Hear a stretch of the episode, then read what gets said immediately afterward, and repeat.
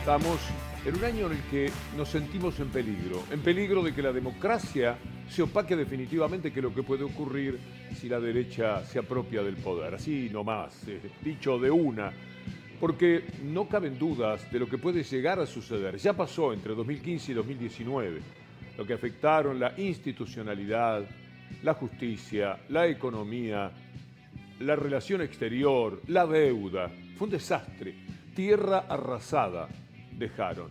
¿Por qué sería distinto ahora, con Milei o con Bullrich? Es muy difícil imaginarlo. Por eso este podemos designarlo como el año que vivimos en peligro y esta etapa del disco de los redondos, Fuegos de Octubre, nos viene muy bien. El oficialismo, Unión por la Patria, piensa que la derecha, en caso de ganar, va a ser un desastre. En la derecha, Milei piensa espantosamente de Bullrich y ni hablar de Bullrich sobre Milei. Están muy peleados, todos muy desconfiados pululan las encuestas que no son creíbles. No son creíbles sencillamente porque nadie quiere hablar. Usted se arrima a la gente. Pasa cuando el otro día los mobileros de Extra fueron a la calle. La gente se remite al silencio, porque de verdad está confundida, no sabe qué hacer. Algunos deben advertir que votar la derecha es una cosa muy grave, esta derecha sobre todo, que claramente dice qué es lo que va a hacer. Axel Kisilov, para empezar con él, el gobernador de la provincia de Buenos Aires habla justamente de esto, de la necesidad de que la derecha no vuelva a gobernar. Esto creo que, estamos juntos, tengan nuestro compromiso, esto que empezamos a hacer lo vamos a reforzar, pero para eso necesitamos que la derecha no vuelva a gobernar la Argentina, lo necesitamos a Sergio Massa, presidente de la Nación, necesitamos que en cada uno de los distritos, que acá en Merlo siga el Tano Menéndez, que siga Lucas Gui en Morón con el modelo industrial a nivel local, a nivel nacional y a nivel provincial. Muchísimas gracias, mucha fuerza a mostrar lo que hacemos, porque si no lo esconden y no se conoce. Gracias. En la derecha, la novedad de la semana fue Melconian. Apareció en modo presidente. Hablaba como si él fuera el candidato. Bullrich ha quedado tan opacada, la pobre con los disparates que dijo, barrabasadas que son impresentables y han determinado, según las encuestas, eh, que insisto, no son todavía creíbles por la exclusión que hace de su opinión la mayoría de la gente, pero aparecen de todas maneras y uno no puede menos que mirarlas. Y en esas encuestas, una constante es que a Bullrich no le va bien. Por eso convoca a Melconian para ver si con la imagen de Melconian puesto el modo presidente, van a ver la postura de Melconian cuando habla, puede cambiar esta ecuación que dentro de la ultraderecha, a la que representa tanto como Milley, la tiene por ahora como perdedora y como ocupante de un tercer lugar. Por eso la aparición de Melconian en modo presidente. Esto que tenemos que hacer nosotros no es el ajuste, lo que está ocurriendo es el ajuste. Nosotros vamos a venir por la solución, no por el ajuste. O sea, que más allá de la gravedad de lo que acabo de comentar, nosotros venimos a dar tranquilidad, porque esto tiene solución y es entre todos. No hay ningún mago ni pase de magia que resuelva esto. Melconian lidera un grupo de economistas, más o menos una centena, que van caminando por todos los canales hablando a favor de la derecha, del déficit fiscal cero, del gasto público y todos los etcétera que ustedes conocen. Pero Melconian, como la mayoría de los economistas, ha fracasado muchísimo. Ahora veámoslo a Melconian también defendiendo a Caballo en 1995. Así ¿Salimos este año de la recesión o será un año con recesión? Bueno, yo hace varios años, desde que comenzó este programa, escucho hablar de recesión. En términos generales, el país crece, que no mm. quiere decir que a todos le vaya bien. Yo creo que este, eh, Caballo se ha movido siempre en todos los temas con mucha cintura. Eh, hoy personalmente tuve un, almuerzo que participé al mediodía y déjeme decirle que, este, que lo vi muy bien. Sí, eh, muchísimas gracias, señor Melconian. 1995 ya había dos millones de desocupados en la Argentina. qué cosa notable, ¿no? Que ellos vean bien ese tiempo, que en presente él creyera que estaba fantástica la Argentina, sin trabajo. Es una atrocidad en continuidad total, pero lo que hay es también ese proceso de gente de la economía que ha hecho muchísimo daño y que empieza con Martínez de Oz, el hombre de la dictadura que empezó con la deuda.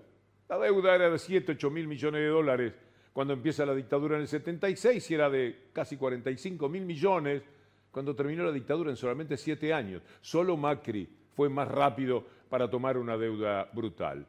Vamos a verlo a Martínez de Oz en modo Milei. Esto es algo que apareció en las redes, nos gustó y me parece que valía la pena compartirlo con ustedes de esta manera.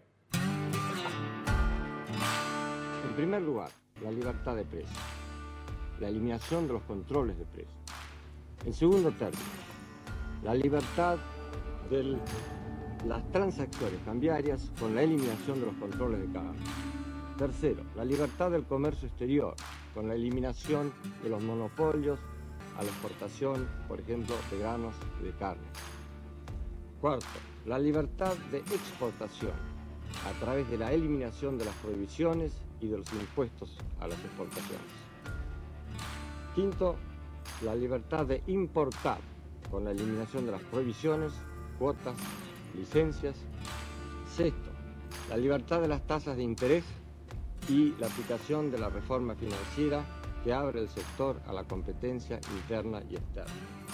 Séptimo, la liberación de los alquileres. Octavo, la eliminación de las tarifas políticas de los servicios públicos. El creativo que hizo esto, alguien de las redes, jugaba a lo que piensa Milei. Es lo mismo que Caballo, su ídolo, y lo mismo que Martínez de Oz. Permítame antes ver una pregunta que hace Quisiló, porque otro de los temas que manejan es el de los impuestos. Como que los impuestos dañan a los empresarios y por consiguiente a la economía. Mire, eh, los impuestos de la Argentina están en promedio igual que los de América Latina. Solo hay impuestos más bajos en Chile, neoliberalismo a ultranza, y en Uruguay. Pero el resto igual, la presión tributaria. Y en el mundo, en Europa, es mucho mayor que la que tiene la Argentina. Así que si pueden parar de mentir, se los agradecemos. Escuchemos a Kisilov. Yo les quiero decir que desde que soy gobernador de la provincia de Buenos Aires, no creé ningún impuesto nuevo. Ninguno. No aumenté la tasa impositiva. Ni siquiera actualizamos los impuestos de los sectores más favorecidos por encima ni igual que la inflación. Por abajo. No es creando impuestos.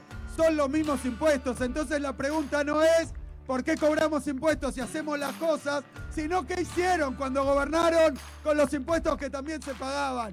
Y no estaban las escuelas, y no estaban los caminos, y no estaban las ambulancias, y no estaban las computadoras, y no había derechos para los y las bonaerenses. Tienen que explicar ellos, porque no creamos impuestos nosotros. Lo que pasó es que no los usamos para la fuga de capitales que no los usamos para los sectores más ricos y poderosos. La plata de los depósitos del banco son del pueblo, vuelven al pueblo. Es eso. Y eso es lo que les molesta. En el fondo, eso es lo que les molesta. Este hombre eh, extraordinario es el gran dolor de cabeza de la derecha, comandada por los medios de comunicación. Viven procurando dañarlo pasa algo en la provincia de Buenos Aires, jamás le van a dar los números reales de los homicidios en la provincia y en toda la República Argentina. Han bajado. Esta es la realidad y lo saben. Pero hay un crimen, lo pasan siete mil veces y consiguen que esas siete mil veces fueran siete mil veces crímenes distintos. Parecería que es así. Y es por el único lugar que le pueden entrar, no por la economía, no por los impuestos, no porque eh, eh, eh, tenga desidia y no se ocupe permanentemente de la provincia, no porque no la recorra, no porque no esté cerca de la gente, no le pueden entrar. Y por eso van por el lado de la famosa, el título de inseguridad, como si los robos de celulares solo se producen en la Argentina. Hoy en Nueva York se deben haber robado entre 10 y 15 mil celulares. En París se haber robado entre 5 y 7 mil, según las cifras que manejo de dos meses atrás. Cada día ocurre eso en todos los lugares. Y no vienen y le dicen en Nueva York o en París a la gente, ¿me permite el celular? Se lo quisiera quitar. Muchas gracias. Y se van y se dan media vuelta. Siempre se trata de robos violentos, contención de violencia. Es exactamente lo mismo. Es el mundo capitalista que se derrumba, que no puede más. Hablando de política, hay un lío interesante en el lado de Juntos por el Cambio. Bullrich despegándose de Macri, porque Macri, tan particular como es, juega a dos puntas. Si gana Milei quiere decir, yo le dije Milei, y si gana Bullrich otra vez Juntos por el Cambio, no se define. Y como no se define, él pretende que es neutral y no lo es, porque él es de Juntos por el Cambio. Si juega igual para los dos lados, está traicionando a Bullrich. Y esto motiva estas palabras de la candidata. Me parece que es, un tema que nosotros siempre ponemos el carro delante del caballo. No es lo que, no es lo que cada uno tiene que hacer. Digamos, me parece que nosotros hemos estado siempre presos en esta, en, Juntos por el Cambio, de qué iba a hacer Macri. Me parece que no tenemos que estar más presos. Macri hace lo que él considera que tiene que hacer. No tiene que estar más preso de lo que hace o piensa o dice Macri. No, no, tenemos que, tenemos que liberar a Juntos por el Cambio, a todos Juntos por el Cambio, de poder lograr que Mauricio se acomode como él cree que se tiene que acomodar. Porque si no, la campaña nuestra es una campaña de respuestas, no es una campaña de propuestas. Yo tengo que estar respondiendo. ¿Qué va a hacer Macri? No sé qué va a hacer Macri. Dio muy duro y piensa mil veces peor. Tiene una bronca, una rabia. Y de verdad que en esto le damos la derecha, que le va a gustar a Bullrich, porque lo de Macri es impresentable.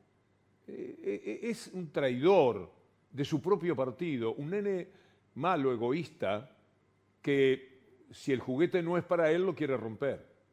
Y en eso está Conjuntos por el Cambio, su propia creación. Y está corriendo el riesgo, porque si pierden con ley, si quedan terceros, como todo parece indicar en este momento, ¿qué va a decir a la gente de Juntos por el Cambio? Destruyó al Rodríguez Larreta a favor de Bullrich porque odia a Rodríguez Larreta. Y ahora vas a saber qué no le gustó de Bullrich, o mejor dicho, qué le gustó de Milei para jugar a dos puntas y lo hace de la misma manera. Escuchemos a Clarín y Lación juntos contra Milei. ¿Le ves en inestabilidad emocional? Muchos dicen que sí. Yo lo veo, sí, yo creo que es un personaje lunático. Yo lo veo, sí, yo creo que es un personaje lunático.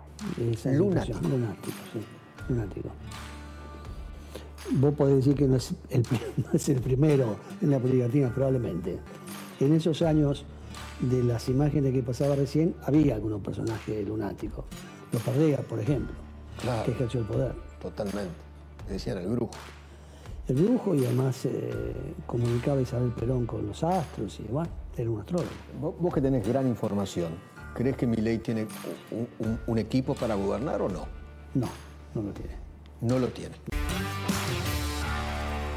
En eso están. Abajo mi ley, después de haberlo subido en 300 reportajes. Es verdad, también colaboraban otros medios de comunicación para la creación del personaje. Cuando mi ley habla de mafias, que las prefiere, ya las tenemos. Hay mafia en las cerealeras, en la sociedad rural. Esto que han hecho hoy, que ahora les vamos a presentar, respecto al dólar soja, no paran de ganar nunca pierden. Si llueve, piden al Estado. Si hay sequía, piden al Estado. Si precisan maquinarias, piden al Estado. Acumulan todo. Eso sí, cuando tienen que aportar al Estado responsablemente, lo niegan. Lo que vamos a ver a continuación le da la razón a mi ley. Hay mafias. Hay mafia en la justicia. Hace un año del intento de asesinato de la presidenta, por ejemplo, y no pasó nada. Ahí está lo que hizo la sociedad rural hoy. Fuerte rechazo de la dirigencia del campo a la implementación del nuevo dólar soja. Amigos, nos reencontramos, amigos, amigas, mañana si Dios quiere. Hasta entonces.